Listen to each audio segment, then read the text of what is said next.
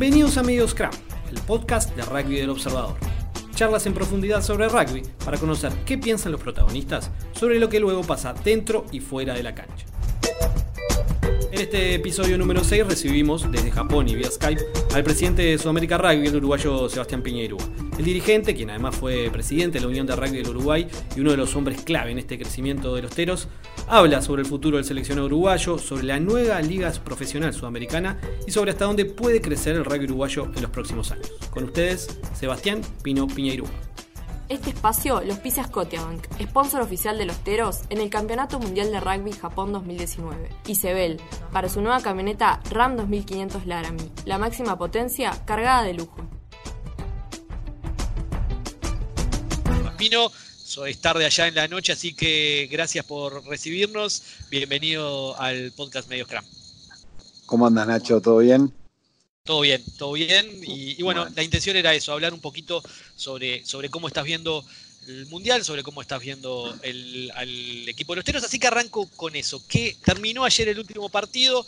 Eh, quizás se veía a los jugadores hasta un poco calientes, de, un poco enojados de, no haber podido lograr un poquito más porque sentían que podían dar otro batacazo, pero eh, a grandes rasgos todos reconocen el enorme balance de Uruguay. ¿Cómo lo ves vos como uno de los, una de las personas que ha sido clave en este, en este proceso de darle a los jugadores herramientas para que pudieran mostrar lo que mostraron en la cancha.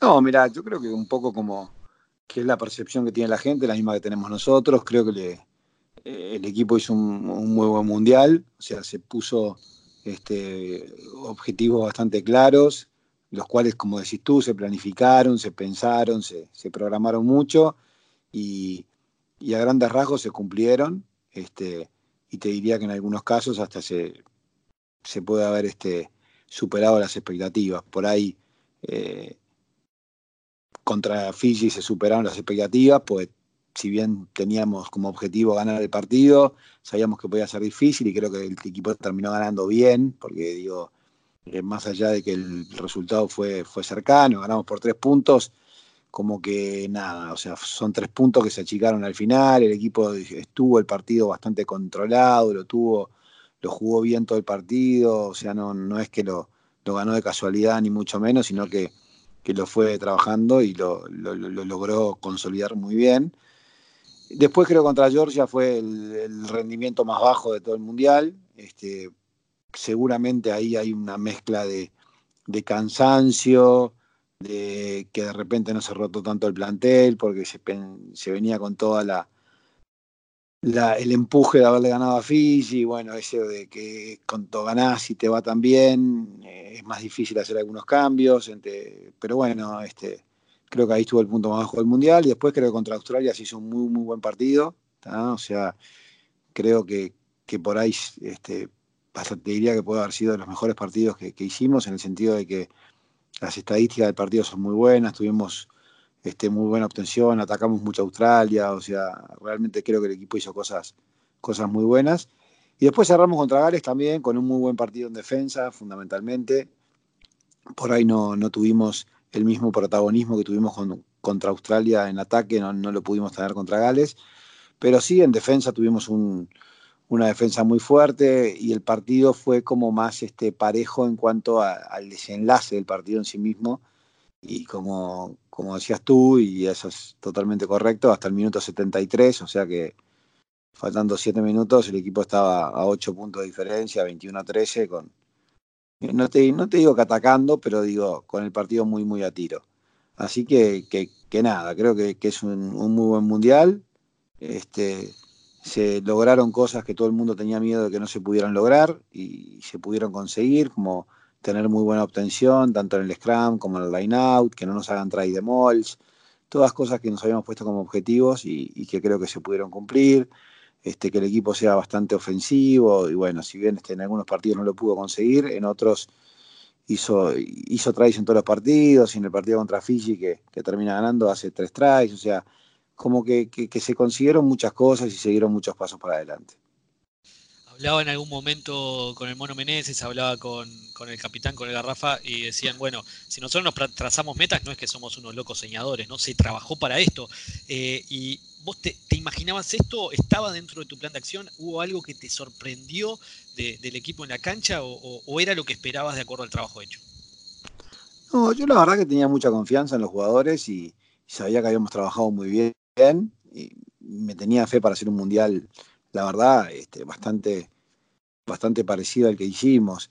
Este, digo, después, el ganar o perder, eh, podíamos perfectamente perder todos los partidos, entonces, bueno, obviamente que me quedé muy contento cuando le ganamos a Fiji, porque aparte es como que te sacó presión, fue el primer partido, ya sentís que de alguna manera cumpliste el objetivo de ganar un partido, y más allá de que teníamos ganas de ganar dos, pero digo, cumpliste el objetivo de ganar, entonces te, te va sacando presión pero yo le tenía mucha confianza para el equipo, sabíamos también, creo que nos, nos habíamos, planificado, como tú decís, y nos habíamos imaginado un poco cómo iban a rotar los planteles los demás seleccionados, este, contra qué Australia íbamos a jugar, contra qué Gales íbamos a jugar, contra, contra qué, qué Fiji íbamos a jugar, y bueno, y más o menos este, creo que se dio un poco lo que, lo que estaba pensado, lo que estaba planificado, y, de alguna manera creo que, que estuvimos a la altura. Después, vos podés planificar, todo puede salir y, las cosas te pueden salir peor.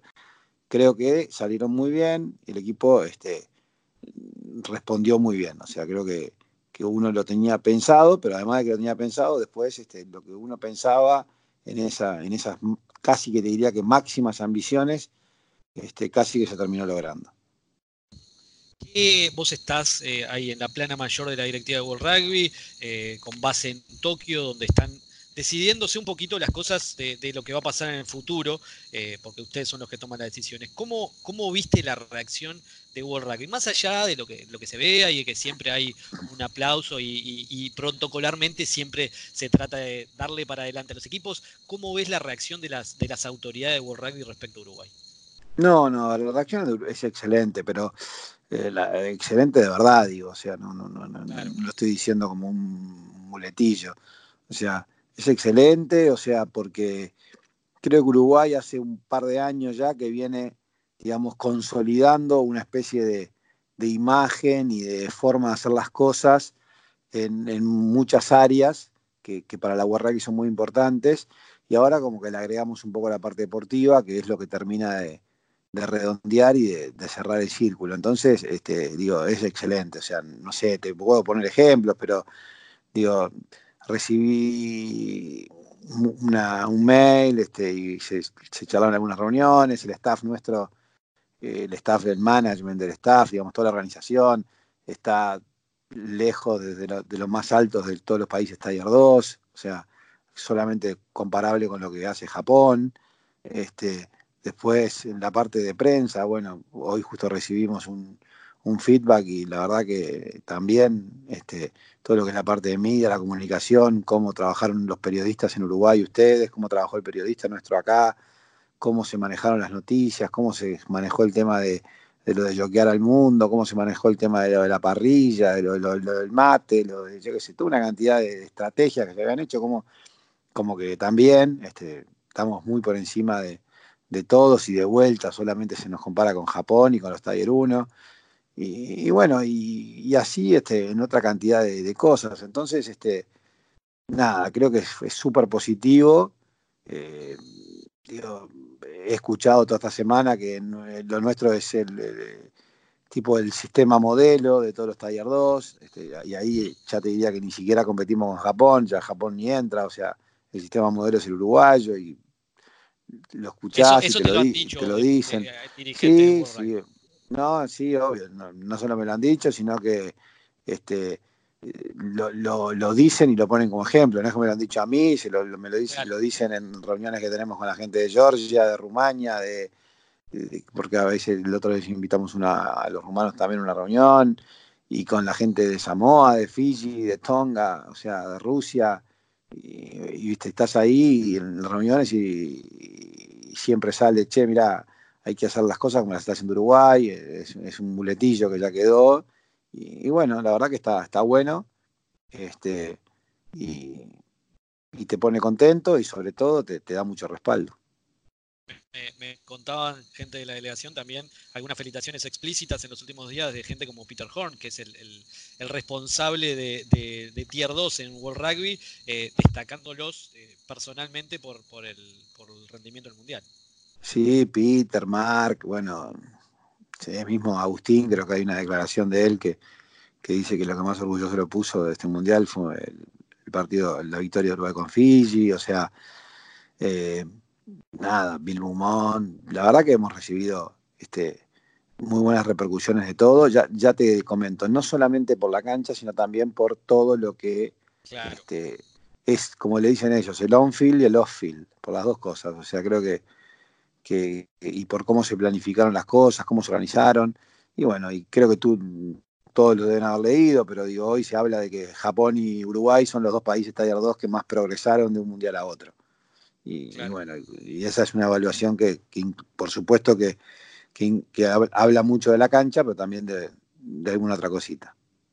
Sobre los últimos días, eh, primero lo dijo Menezes, le preguntaban qué, le diría a World Rugby y primero le dijo gracias por todo lo que ha apoyado World Rugby. Eh, pero también después decía, bueno, sí, para seguir en este plan, ahora lo que se necesita es más competencia, lo dijo Caminara después del partido. ¿Cómo lo ves? ¿Es, claro que se necesita competencia? ¿Se puede? ¿Te imaginas que, un paso siguiente sea, sea que World Rugby le dé más partidos en las ventanas contra países quizás del piso del Tier 1 que es difícil o países del top del Tier 2?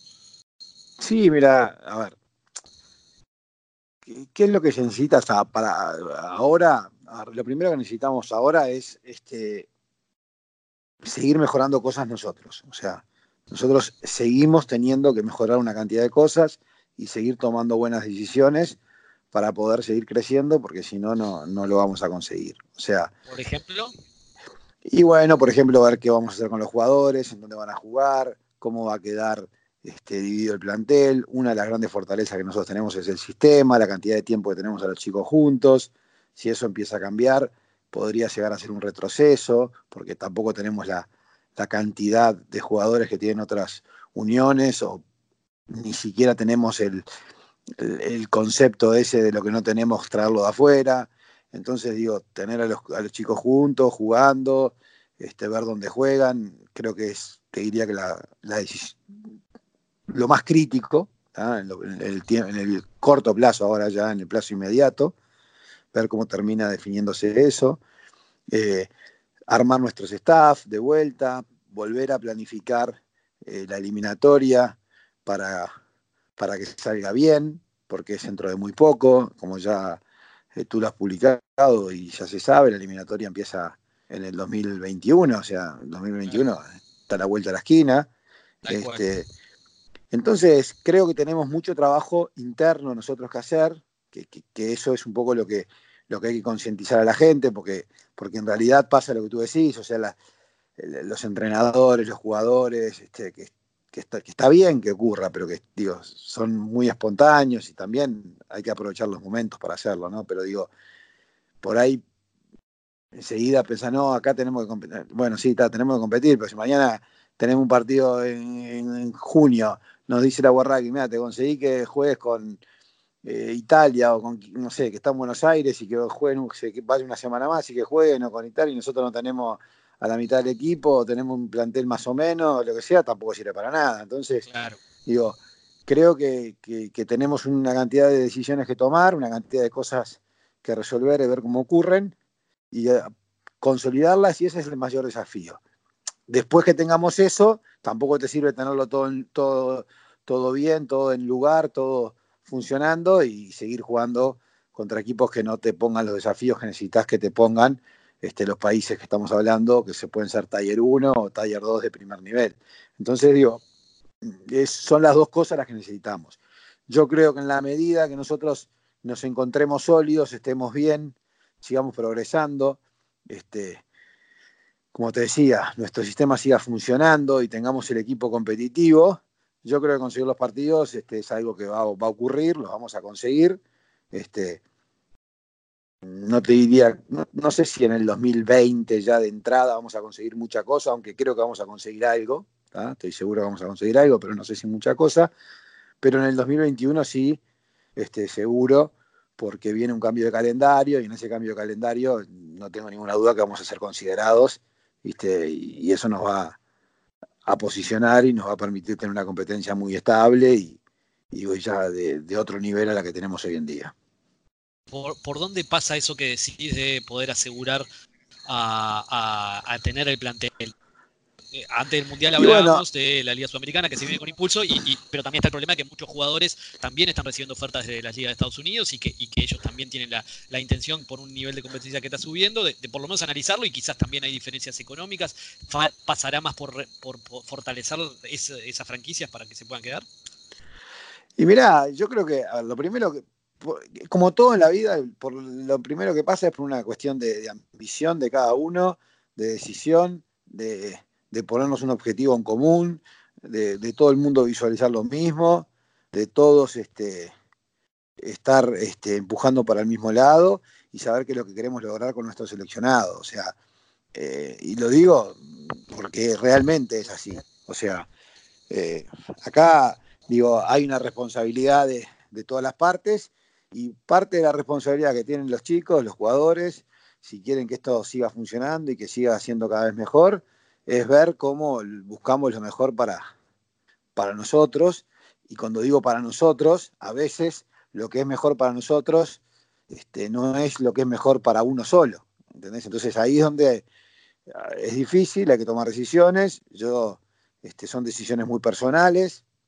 Este, yo tengo una forma de ser que, que, se lo dije siempre a ellos, yo apoyo y respeto la decisión que tome cada uno este, yo puedo decir cuál es nuestro plan, cuál es nuestra estrategia, hacia dónde queremos ir, pero digo, de repente a veces eso no es lo, más conveniente para alguien y bueno, tiene que poner en la balanza si, si, apuesta una ficha más a, seguir tratando de, cambiar la historia del rey uruguayo o si, o si toma una decisión más personal, por decirlo de alguna manera. Son, viste, son son esas cosas que van a, tener, van a tener que ir ocurriendo. Obviamente, nosotros tenemos que tratar de ayudar esas decisiones y que sean decisiones relativamente razonables y que sean cosas que, bueno, que, que, se puedan pensar. O sea, claro.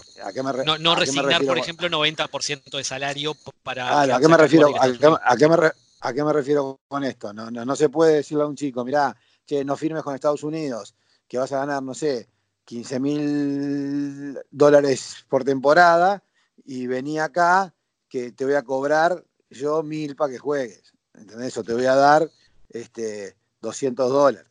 Eh, no, estamos hablando de eso. Pero bueno, de repente, si el chico gana 15 mil en Estados Unidos o gana 10, 12 acá, ahí sí es donde tiene que tomar una decisión.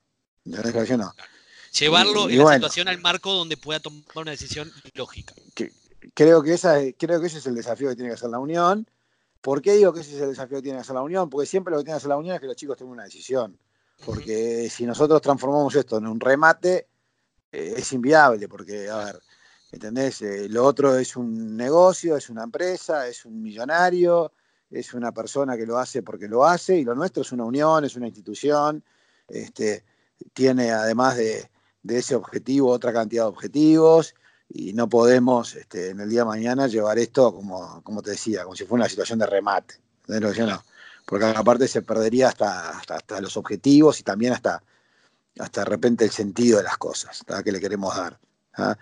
Pero sí tenemos que presentar escenarios relativamente razonables como para que los chicos puedan decidir. Y esos escenarios razonables tienen que pasar solamente por dos, por dos, por dos aspectos. El primer aspecto, por un aspecto económico, como decís tú, que es una cosa que se pueda pensar y no que sea absurda. Y el segundo aspecto, una cuestión deportiva. Para, porque el chico también tiene una ambición deportiva, no hace esto solamente por plata. Entonces, una ambición deportiva. Entonces, Obviamente tenemos que presentar una liga, si queremos que se queden a jugar acá, que sea lo suficientemente competitiva con relación a las ligas que hoy los chicos pueden acceder más rápidamente, que pueden ser, como decís tú, la MLR o un Pro de 2, por decir una cosa. ¿ah? Después, dos, tres, cuatro chicos que puedan llegar a acceder a un top 14 o a una Premiership, y esos chicos sí van a tener que irse y van a tener que tomar esa, esa posibilidad. ¿Por qué? porque no se van a dar ninguna de las dos cosas que estamos hablando recién. Ni le vamos a poder ofrecer el mismo nivel de juego, ni le vamos a poder seguramente ofrecer el mismo nivel de salario. Entonces ahí eh, ya dejamos de estar en el terreno lógico ese en el que hablábamos.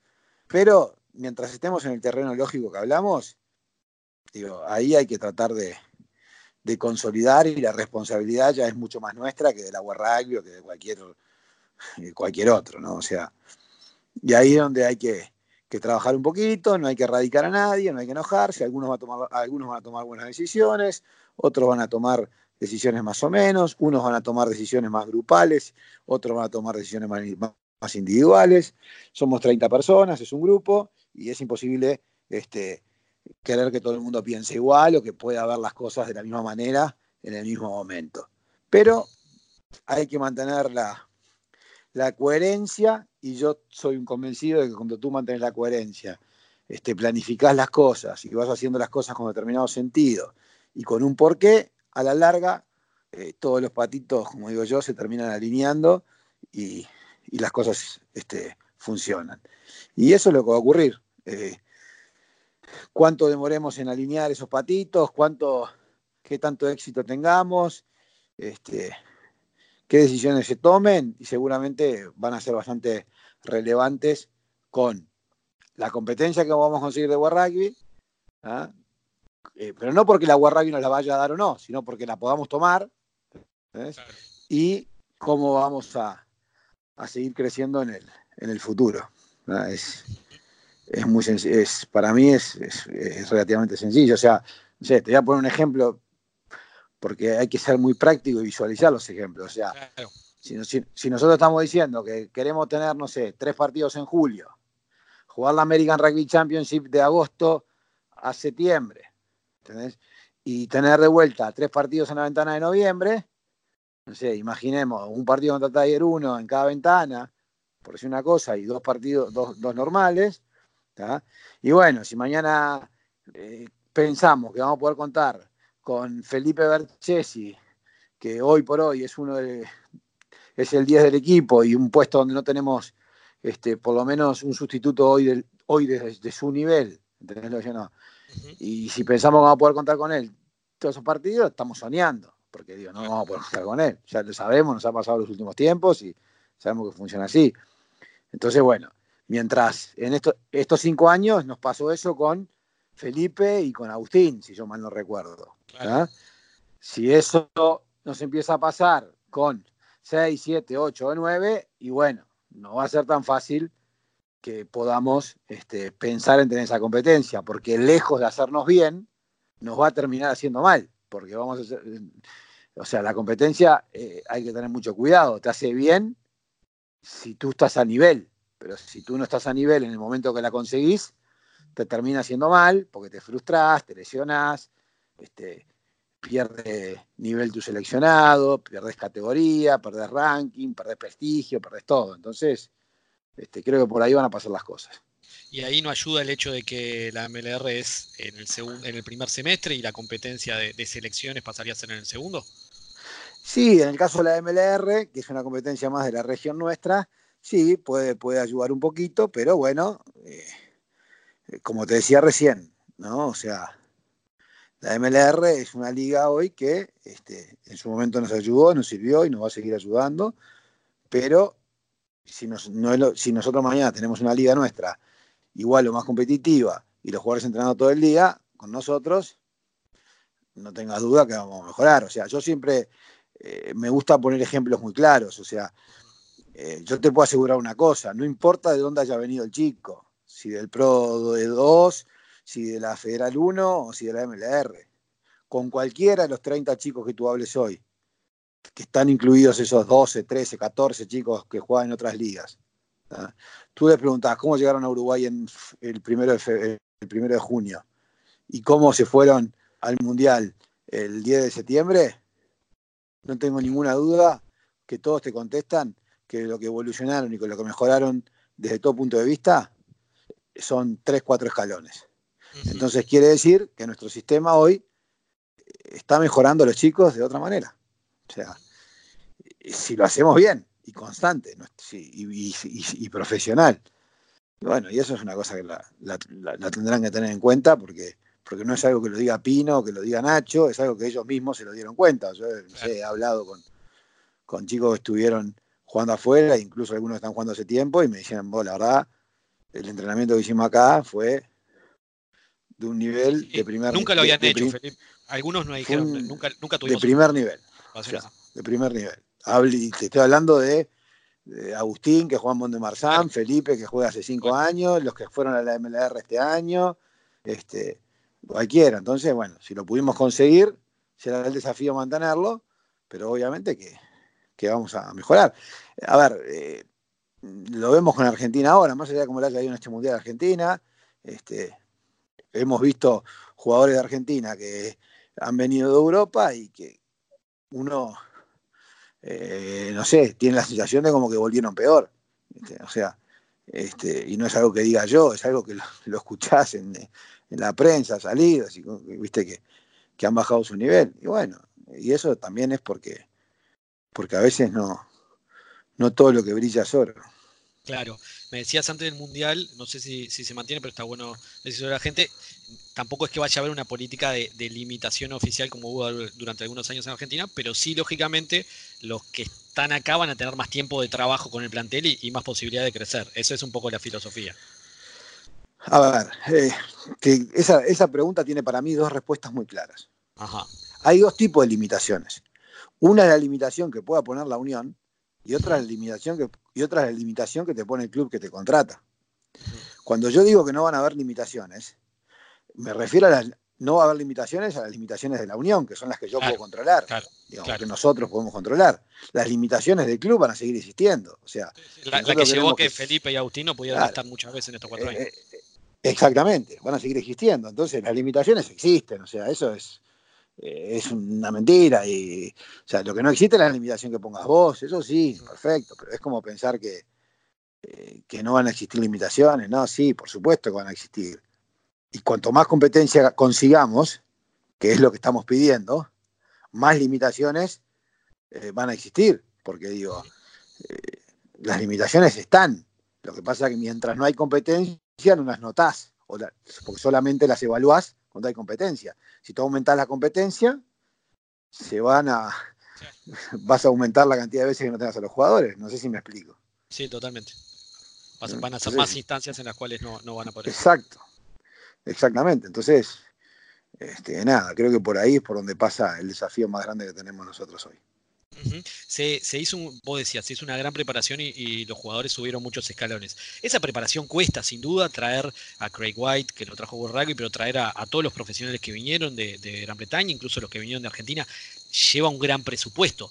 Y, y, en la preparación al Mundial también hay un gran interés de Rugby que Uruguay llegara en un gran nivel físico. ¿Cómo se hace para mantener? ¿Cuánto, por ejemplo, cuánto es el presupuesto que tiene que tener Uruguay? ¿Cuánto, eh, o, cuánto fue el presupuesto de la preparación? ¿Y cómo se puede mantener eso en, los cuatro años? La preparación del alto rendimiento, ¿no? A ver, eh, el alto rendimiento es caro. a ver, eh, siempre es caro. Y preparar un equipo para el alto rendimiento es una cosa costosa. Cuando tú tenés un mundial, el alto rendimiento es un mundial. Tú mañana te metes en una liga profesional, te metes a jugar partidos contra Tiger 1 en, julio, te metes a jugar partidos contra Tiger 1 en noviembre, contra equipos como Fiji, Japón, Samoa o Tonga, que son los Georgia, que son los mejores del Tiger 2 en las ventanas. Obviamente que prácticamente que la preparación que hiciste para ahora la tenés que mantener prácticamente todo el año y tiene costos, costos elevados. Entonces, digo nada, tiene que ser parte de todo un proyecto, de todo un programa y, y bueno, y es un poco más de lo mismo de lo que veníamos hablando. O sea, si la pregunta es si la Unión va a asumir el desafío de seguir esto para adelante, sí, obvio que lo va a asumir y lo va a seguir para adelante. Si la pregunta es, ¿este mundial nos sirvió para que, eh, de alguna manera, el apoyo para que necesitamos de Warrack exterior, para poder seguir esto, este, se vea más este, incentivado y con más, este, más consolidado, por supuesto que también, es lo que acabamos de hablar, no solamente por lo deportivo, sino por todas las cosas que está haciendo la Unión bien. Entonces digo, nada, yo no, le tengo miedo a lo que cueste porque digo, si tú haces las cosas bien, la plata aparece. Y para, para ¿Y sabes cuánto costó preparar el TVA de lo que, lo que estamos hablando, no? Y es caro, Nacho. Es muy caro. Vos querés que capaz que, te dé un número, una cifra. El número de las cifras, eh, yo no es que no te la quiera dar, es que son, son muy mentirosas. Como tú decís, eh, no sé, la Rugby viene y te puso un tipo 180 días. Y lo pagó la Rugby directamente, sin que la plata este, nosotros supiéramos ni siquiera qué, tipo de arreglo tenía. Y capaz que fue un recurso fundamental. Y, capaz yo te digo 5 pesos y, ese, y solo ese tipo costó 20 y, es parte fundamental. Entonces no son 5, son 25. Y, bueno, ¿entendés? Y lo mismo pasó con, con los... Este, con los asesores que vinieron para, manejar el tema del GPS y para manejar una cantidad de cosas. O sea, algunas partes las pagamos nosotros, otra parte las pagó Rugby, con unos core funding que hubieron. Este, algunos partidos los pagamos nosotros, otros los pagó Rugby, porque está la competencia. Eh, o Sudamérica Rugby también invitó a Brasil y, hizo un combinado de Sudamérica Rugby para poder tener partidos amistosos.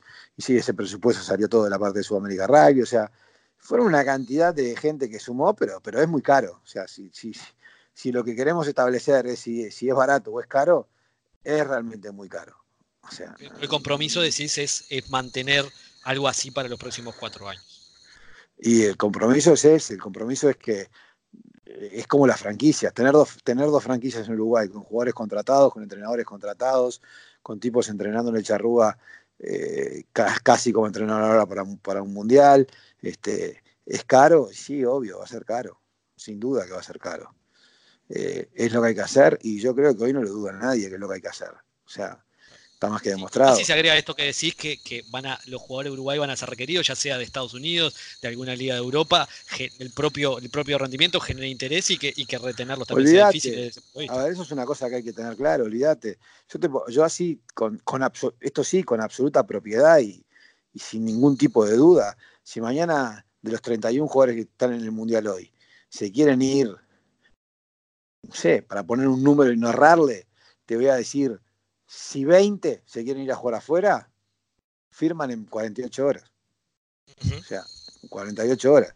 Obviamente tendrás unos que firmarán más cerca de, un, contrato de determinado valor, en alguna liga un poco mejor, tendrás otro que firmará con algún equipo de la MLR que tenga este, una ambición eh, de salir campeón o de clasificar a los cuartos de final, otros firmarán con equipos de la MLR con menos presupuesto, y que están para, para mejorar la temporada anterior y ganar dos o tres partidos, otros con uno que está en mitad de tabla, algunos alguno con Federal 1, eh, con algún equipo de, alguno con algún equipo de Pro de 2 que tenga ambiciones de subir y otro con un equipo de Pro de 2 que no tenga ambiciones de subir, pero digo, hoy en el mundo lo que faltan son jugadores de rugby.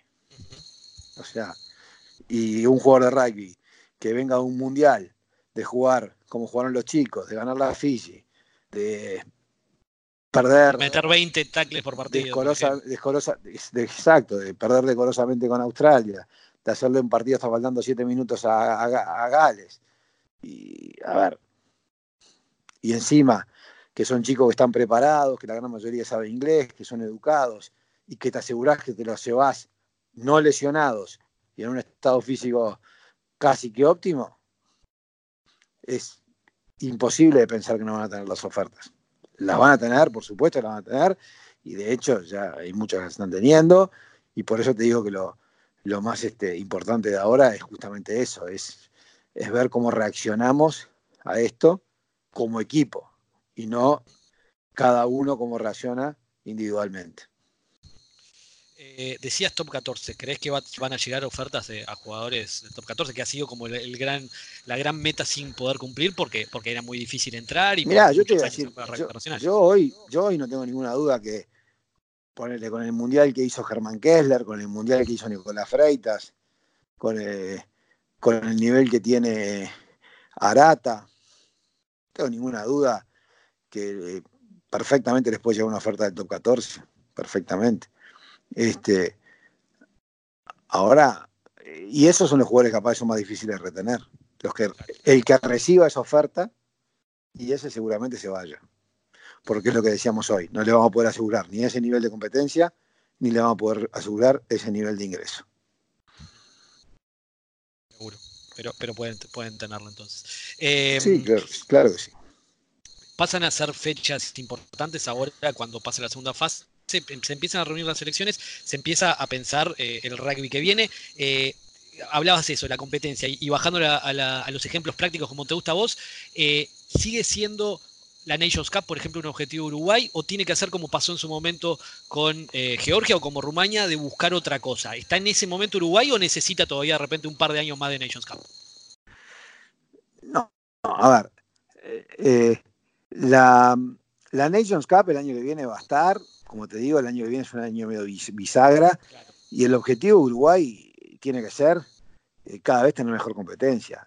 Eso no quiere decir que no haya un equipo uruguayo jugando la Nations Cup, o sea, es como hace Argentina hoy. Por ahí la Nations Cup pasa a no ser nuestro eh, principal torneo, pero yo creo que va a estar, yo creo que nos sirve y yo creo que también que Uruguay lo va a tener que jugar. Si después lo juega con Uruguay 15, para ir formando otros jugadores, eh, es un tema. Si después está fuera de la ventana y no tenemos, y tenemos jugadores afuera y lo usamos para jugar con jugadores más locales, y bueno, lo usaremos con jugadores más locales. Pero digo, yo creo que no hay que desaprovechar ninguna competencia, todo lo contrario. Necesitamos cada vez tener más competencia. Nosotros tenemos que, ver cómo, cómo logramos dos cosas. Que, de hecho estuve trabajando ahora en Japón bastante en ese tema, era un tema yo este año no me había metido, no te diría ni mucho, digo, directamente no me había metido. Y ahora, bueno, traté de participar un poco y, sumarme con y aprovechar que había algunos directivos de la Unión acá para, para charlar del tema. Creo que tenemos que creo que tenemos que armar una muy buena competencia a nivel local y seguir teniendo una muy buena competencia por los jugadores nuestros de alto rendimiento. ¿ah? Lo que hay que tener claro es que una cosa es una cosa, otra cosa es otra cosa. ¿ah? Aunque parezca medio entreverado el dicho, pero este, nada, va a haber unos jugadores que van a estar para mejorar a nivel local, para ver si algún día pueden llegar al alto rendimiento. Y, para eso hay que y por eso hay que tener una muy buena competencia local. Atractiva, divertida, que los clubes crezcan, que los clubes este, se diviertan, que les sirva, que sea buena, que sea lo más nacional posible para poder detectar jugadores de otros lugares y que no los jugadores tengan que irse a clubes de Montevideo para ser vistos este, nada, una competencia lo, mejor posible y dentro de los niveles aceptables que cada club pueda tener. No nos sirve que sean partidos que salgan 60-0, 70-0, 80-0. Sí puede haber un par, a ver, no sé, para ponerte un ejemplo, eh, no nos sirve que juegue cinco veces por año, eh, no sé, vamos a poner a Trébol, que es el último campeón, contra, eh, no sé, Caranchos de Minas. No, no nos sirve que jueguen cinco veces por año, porque no, ya sabemos cómo van a salir esos partidos, y no, es necesario que jueguen cinco veces por año, porque lo más probable es que ni Trébol mejore, ni Carancho de Minas mejore, y que Trébol se aburra y que Carancho de Minas se termine desintegrando. Yo lo digo como tomé dos ejemplos cualquiera, por supuesto que nadie. Sí, sí, sí, como ha pasado con otros casos. Malinterprete lo que estoy diciendo, exactamente. Pero eh, capaz que tienen que jugar una vez porque está bien que jueguen una vez porque eh, es como si habláramos de Uruguay, o sea, nosotros mañana vienen los All Blacks y nos dicen, che, vamos a hacer un, acuerdo con ustedes, quieren jugar cinco partidos por año, y nos matan, no nos sirve. Seguramente no sea bueno para el rugby uruguayo. Si nos dice, che, podemos jugar una vez, vamos a estar de gira en Argentina, quieren organizar un partido, con... y bueno, capaz que es un partido, es la oportunidad, sabes que te vas a comer este, unos cuantos puntos, que va a ser un objetivo absolutamente difícil, pero este, ves toda una cantidad de cosas que te puede dejar, como saber a qué tan, qué tan lejos estás, a cuánta distancia estás, todo lo que te brinda traer a un equipo como esos acá. Bueno, eso, eso mismo hay que trasladarlo a los clubes. O sea, si mañana tiene que jugar un partido, vamos a cambiar de equipos, el Cristian contra Florida, está bueno que jueguen un partido al año. Lo que no tienen que jugar son cinco veces. Entonces nosotros creo que tenemos que hacer una competencia lo más, lo más nacional posible, donde todo el mundo, para que todo el mundo tenga el pathway y que cada uno después llegue hasta donde llega. Y después, bueno, los lo que hay que hacer es, en determinado momento, separar por niveles para que los que tengan que jugar dos o tres veces por año, porque no, lamentablemente eh, hay que jugar dos o tres veces por año, porque si no, no tenemos la cantidad de partidos necesarios, porque somos muy pocos equipos. ¿ah? Y bueno, sean equipos que estén más o menos parejos. ¿ah? Entonces, bueno, eh, si mañana tienen que jugar tres partidos en el año entre el Polo y el Boys, no es lo mismo que si tienen que jugar tres partidos en el año entre eh, no sé, remeros de Mercedes y el polo. Y eso es un poco lo que hay que, lo que hay que buscar y bueno, esa es una de las cosas que tenemos que, apuntar este año, que te decía, son esas dos cosas, a tener una buena competencia local y a tener una buena competencia internacional. Y lo otro que tenemos que entender, y que lo va a ser lo más difícil culturalmente entender, es que cuando hablamos de que tenemos que tener dos competencias, seguramente eso no quiere decir que los jugadores tengan que jugar las dos competencias. Hay jugadores que van a jugar una competencia y hay jugadores que tienen que jugar otra competencia, porque es un poco lo mismo que estábamos hablando recién. Está bien, algún partido podrán jugar, que es el mismo caso que decíamos recién, algún partido entre clubes se podrán jugar, pero después también cada uno va a jugar en su nivel y, no, necesariamente, y no necesariamente tenemos que, ver eso como algo malo o como que estamos desprestigiando la competencia de, de los clubes porque no están jugando los mejores. No, no, si están jugando los mejores jugadores del club. Hay jugadores que ya no son de club, que ya son jugadores profesionales. De hecho, van a tener entonces, entonces, si son jugadores profesionales, no son jugadores del club que el club en Uruguay es amateur. Entonces digo, pero el que va a jugar es el mejor jugador del club. Entonces no, no hay que pensar que la competencia está desprestigiada, porque no, van a jugar los mejores jugadores que tengan cada club disponibles dentro del radio amateur. Y bueno, y eso este, está bien que ocurra. Y, me parece que, que, es sano y que ocurre en todo el mundo, además, no, no es algo que estemos inventando nosotros. Claro, antes del Mundial me decías que el proyecto era tener 12 eh, jugadores locales por franquicia, quizá, más 3 o 4 juveniles. El rendimiento de Uruguay, la cantidad de jugadores que se mostraron a nivel, ¿ayuda a subir un poco esa vara y decir quizás que haya más profesionales por equipo o se mantiene más o menos igual? No, nosotros vamos a hacer, el, y ahora ya no te hablo de Uruguay, el campeonato de la Superliga Sudamericana, por decirlo de alguna manera, la Superliga que vamos a hacer, va a tratar de, va a tener que tener un buen nivel, porque es lo que hablamos, le tenemos que ofrecer a los jugadores un buen nivel, le tenemos que dar argumentos para que se queden a jugar acá. Y para ofrecerle un buen nivel, tenemos que complementarnos con jugadores nuestros, con jugadores de afuera, con jugadores de la Mitre 10, con jugadores de la Carry Cup, con los mejores jugadores M20 de los diferentes países que están habiendo. O sea, no sé, te, te, eh, te tiro un dato, por ejemplo. O sea, hay dos chicos de Portugal que creo que los debes tener identificados seguramente que, fueron, que fueron de los mejores del Mundial, sí. desnivelantes en el Mundial M20, un, win, un win que incluso hasta se decía que se iba al rugby francés y no sé, no sé cuánto.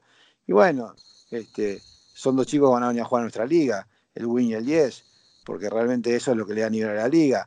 Hay un jugador de Tonga también que fue bastante desnivelante en el Mundial M20, hemos hablado para que venga a jugar a esta liga. Vamos a tener jugadores de la Mitre 10, vamos a tener jugadores de la Carry Cup. Este, hay, hay Chile eh, Paraguay están contratando jugadores bastante interesantes, no, no, viene el caso yo no el nombre porque no me corresponde, o sea, son anuncios que los tienen que hacer ellos, pero, pero digo, estoy al tanto de que están contratando jugadores, este, te diría que, que, muy interesantes, entonces digo, eh, nada, creo que nosotros vamos a tener los que tengan el nivel para estar, y, y si son 5 son 5, si son 10 son 10, si son 20 son 20, este, es, una, es una cosa que la armaremos en su momento, y que cada chico tiene que tener la aspiración de llegar. Y, de dónde van a salir? Del rugby de clubes. O sea, el chico que esté en el rugby de club y que quiera llegar al rugby profesional o que quiera, tenga la ambición de entrar en esto que es el alto rendimiento hoy en día, y bueno, que, pueda tener este, cerca de, de su casa la posibilidad de hacerlo, que es un poco el objetivo. Nosotros en, nuestra liga queremos claramente dos cosas. ¿ah? Lo decía el otro día. Queremos que el chico tenga buena competencia, que reciba este, algo de dinero para que pueda dedicarse a, para que pueda dedicarse a esto mientras estudia. ¿ah? Que estudie, que vaya a facultad, le vamos a dar facultad a todos los jugadores, al 100% de los jugadores que estén en nuestra liga van a tener facultad. ¿ah? Le vamos a dar facultad y le vamos a dar este, la posibilidad de que estudie, porque el rugby dura eh, un par de años y nosotros necesitamos que cuando el chico tenga 35 años tenga posibilidades de seguir saliendo adelante y de tener una vida por delante un poco más este, fácil y no que eh, prácticamente no, no tenga ninguna posibilidades que no sea seguir vinculado al rugby. Porque en la medida que vayamos generando cada vez más, jugadores, más esto, más lo otro, no vamos a seguir teniendo lugar en el rugby para todos. Entonces necesitamos que, que, estudien y que tengan ciertas posibilidades de éxito en el futuro fuera del rugby también. Clarísimo. Eh, viene una discusión importante que es la que se da después de cada mundial, que es la discusión de cupos para, el mundial siguiente. Había la intención, desde hace unos meses se hablaba de, un cambio en el repechaje, de que haya eh, dos equipos al repechaje, eh, Sudamérica, América en realidad ya, ya, está hablando hace tiempo ya para unir la eliminatoria de América y del norte y del sur y que sea a través de la América Rugby Championship. ¿Cómo se va, cómo, cómo se va aclarando el panorama? ¿Cómo, cómo se va perfilando el reparto de esas ocho plazas al siguiente mundial? Mira, yo creo que, que es un buen rugby, está bastante claro y es como tú decís. O sea, creo que, que se va. Creo que la eliminatoria de América va a ser total, unificada, como lo venimos hablando. La American Rugby Championship va a pasar a ser quali para el Mundial. Y creo que va a haber un repechaje este, más ampliado, con ocho equipos en vez de con cuatro. No, no veo.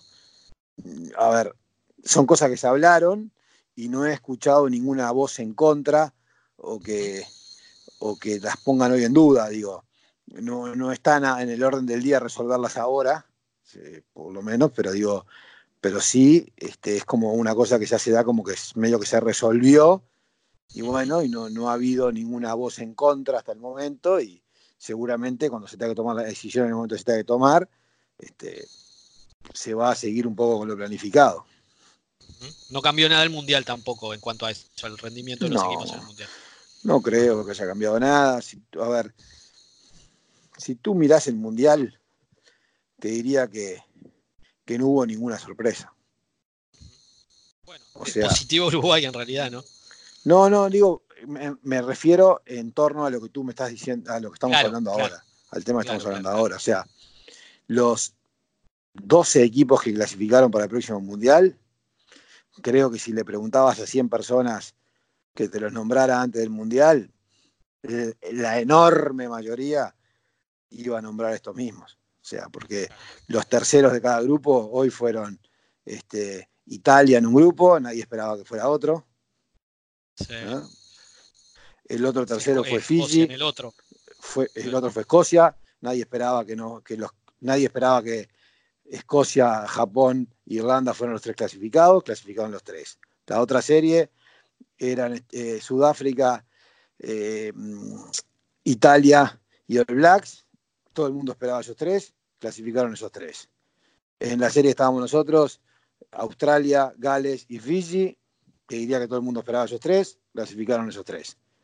y la otra serie que nos quedó fueron Argentina, Francia e Inglaterra. Todo el mundo esperaba esos tres, clasificaron esos tres. O sea que en realidad, sorpresas con relación a los clasificados para el próximo mundial, eh, creo que este rugby tuvo, este, este mundial tuvo muchas sorpresas y muchos cambios nuevos en cuanto, como decís tú, a la, sorpresa que fue Uruguay, a la sorpresa que fue Japón, a ciertos resultados del, del Tiger 2 que se acercaron muchísimo, pero si hay algo que me parece que no hubo sorpresa fue en los clasificados al Mundial del año que viene. Creo que, que ahí fue absolutamente cuadradito el tema. Tal cual. Entonces, imaginando, serían dos para América, dos para Europa, eh, y después quizás una, una para África y una para Oceanía. Sí, yo creo que la discusión va a pasar más por ahí, va a pasar más por los cupos que por el modelo. Creo que se van a clasificar de, acuerdo a los torneos, los torneos de, que se hagan, que en el caso nuestro va a ser la American Rugby Championship, van a dar determinados cupos, en el caso nuestro creo que van a ser dos, seguros, directos, y después van a dar cupos para el repechaje, que ese repechaje va a ser de ocho. Creo que ese es el modelo del cual se va. O sea que no, no, no se vislumbran sorpresas por ese No, no, no, y tampoco hubo sorpresas, visto como te decía recién. Creo que los que clasificaron son los que todo el mundo a priori anotaba en el papel.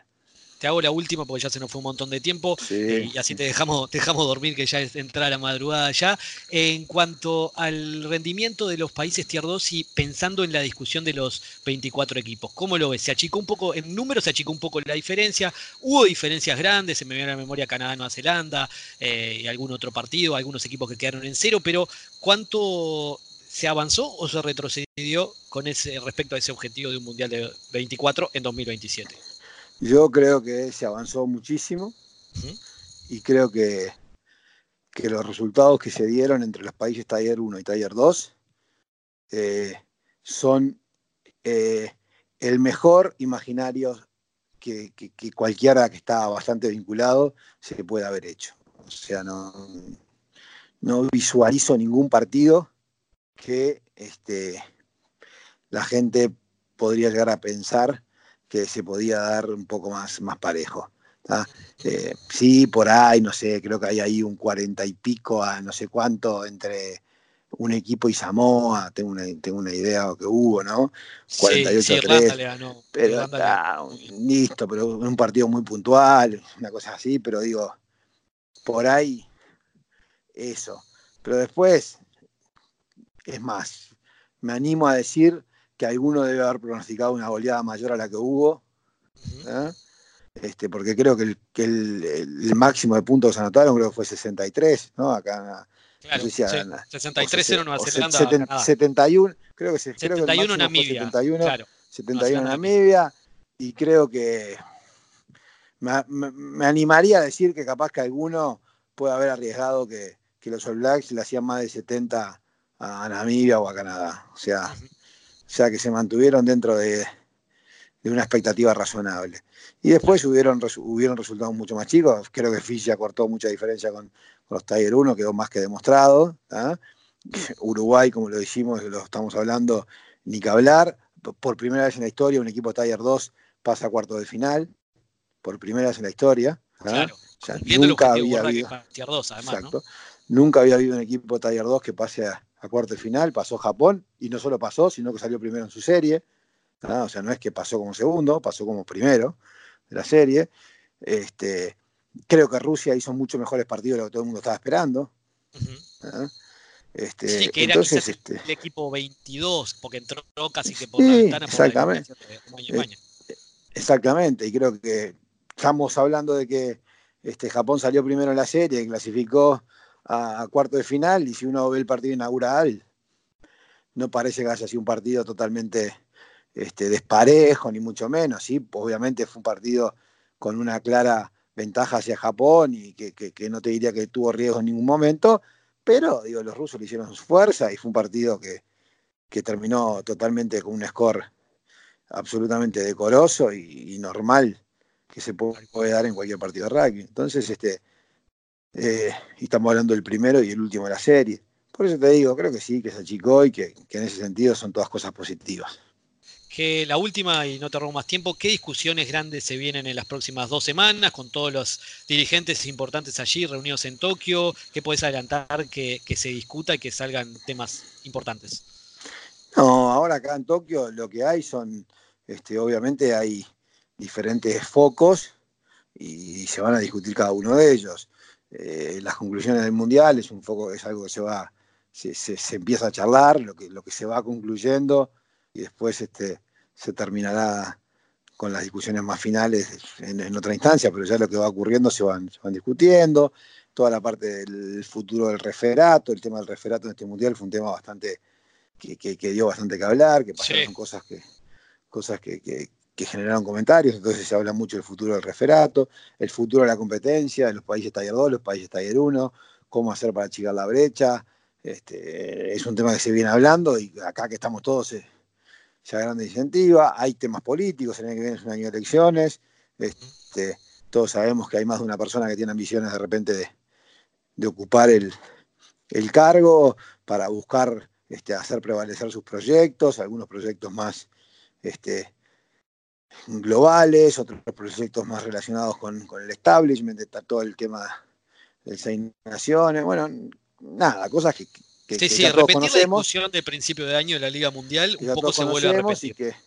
sí, más que, la, más que repetir esa discusión, no se repite esa discusión, pero sí esa discusión de la Liga Mundial marcó claramente posiciones. filosofías. Filosofías, exactamente. Esa es la palabra correcta. Marcó filosofías. ¿A qué están dispuestos unos y a qué están dispuestos los otros? Y eso marcó la cancha para la cuestión política. O sea, obviamente, como tú decís, al ser filosofías, después la filosofía se mezcla con la política en la toma de decisiones de quién es el que va a, a, dirigir el barco, digamos. ¿ah? O lo dirige una filosofía o lo, dirige otra filosofía. Y bueno, y esas cosas son las que se tienen que discutir acá, y cada uno tendrá sus intereses y, irá por un lado o para el otro, y, y muchas de esas discusiones se resuelven ahora porque las elecciones son en mayo. Claro. alguna de la prensa británica ya hablaba de la, de la intención de Agustín Pichot de, ir por un lado, también algún dirigente más europeo, más de seis naciones, ir por el otro, un poco en eso se resume. Y sí, como tú decís, creo, creo que salió ¿no? un, artículo en la prensa que hablaba de, John Jeffries, que, hoy es, que, hoy es, el actual este, chairman del Seis Naciones, que estarían pensando que pueda ir este, también por la, por la elección como chairman de World Rugby, y bueno, nada, eh, eh, más claro que eso es, echarle agua, es un poco lo que estamos hablando. Una cosa es la filosofía del Seis Naciones, otra cosa es la filosofía de Agustín, son filosofías totalmente diferentes y se vieron absolutamente eh, reflejadas y claramente, este, digo, mostradas en la discusión de la Liga de las Naciones. Tal cual, tal cual. Eh, fui, ya llevamos casi una hora de charla, Pino. Eh, ha sido un gusto, como siempre que hablamos, realmente mucho, mucha información. Eh, gracias por el contacto y bueno, acá, desde acá seguimos. Ojalá ha generado mucho movimiento el Mundial. También me lo decías antes del Mundial, ¿no? ojalá que los clubes y todo, todas las instituciones reciban un impulso y, se impulsen ellos mismos también a partir de esta canción de Uruguay para, para generar más chicos que practiquen el deporte, ¿no? Así es, mira, yo te lo decía ahí en, ah, te lo dije a ti creo que hace un mes y medio, una vez que me hiciste una nota, y te lo digo ahora y te diría, y te diría que ella está hasta el título de la nota. Este, El mundial más importante no es el que se juega en Japón, el mundial más importante es el que se juega en Uruguay. Creo que así fue como te lo dije y estoy convencido de eso. O sea, el mundial más importante es el que se juega ahí, el que juegan los clubes, los colegios, las escuelas, el que jugamos este, cada rugbyista para ver cómo hacemos para que esto crezca, para que cada vez más chicos jueguen y con todo este impulso que hay y que genera un mundial de rugby, cómo hacemos para que el rugby explote y vaya creciendo, que es un poco lo que pasó en Argentina con los Pumas de bronce, los Pumas del 2007. Este, bueno, hoy nosotros tenemos unos teros que, como dicen, yoquearon, que, que contagiaron, que entusiasmaron. Bueno, el mundial importante es que están jugando ahí este, la gente de desarrollo, la gente del radio amateur, la gente de los clubes, los que están arribando una escuelita, los que están pensando en cómo hacer para en la sub-15 en vez de tener 20 chicos, tener 40. Bueno, ese es el mundial más importante y el que, y el que más tenemos que apoyar y el que, que de alguna manera esperemos que sea exitoso. Perfecto, Sebastián Piñerúa era el presidente de Sudamérica Rugby hablando con nosotros acerca de todo lo que está dejando este mundial. Pino, muchísimas gracias y seguimos en contacto. Gracias Nacho, un abrazo grande. Y te felicito por todo el trabajo que has hecho que, va un poco en lo que yo decía recién. O sea, creo que el mundial que se ha jugado ahí en Uruguay, eh, en relación a lo que es la parte de media y de prensa, han hecho un excelente trabajo y, y los felicito porque nos han puesto en, todas las noticias todos los días y permanentemente. Muchísimas gracias. Nosotros nos encontramos en una nueva edición del podcast Medios Craft.